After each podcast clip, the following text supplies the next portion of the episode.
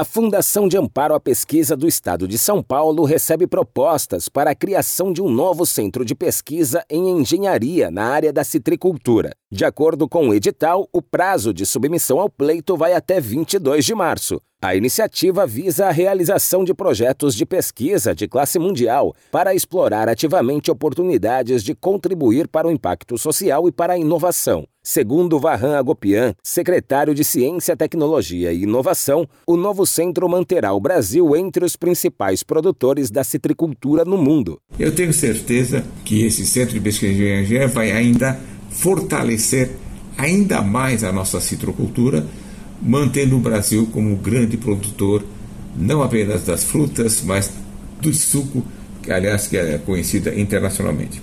Então, temos que comemorar eu espero que eh, os grupos de pesquisa se movimentem e apresentem bons projetos para essa iniciativa. O edital prevê que o projeto vencedor realize interações com o sistema educacional, especialmente nos níveis fundamental e médio, usando o programa Ensino Público da FAPESP. O financiamento das atividades será por cinco anos, sendo possível a prorrogação por até dez anos. Os recursos alocados poderão ser utilizados com grande grau de autonomia. Em contrapartida, a FAPESP fará acompanhamento permanente, com avaliações periódicas das atividades. Para ter acesso à chamada pública na íntegra, acesse o site fapesp.br. Agência Rádio Web de São Paulo, Décio Caramigo.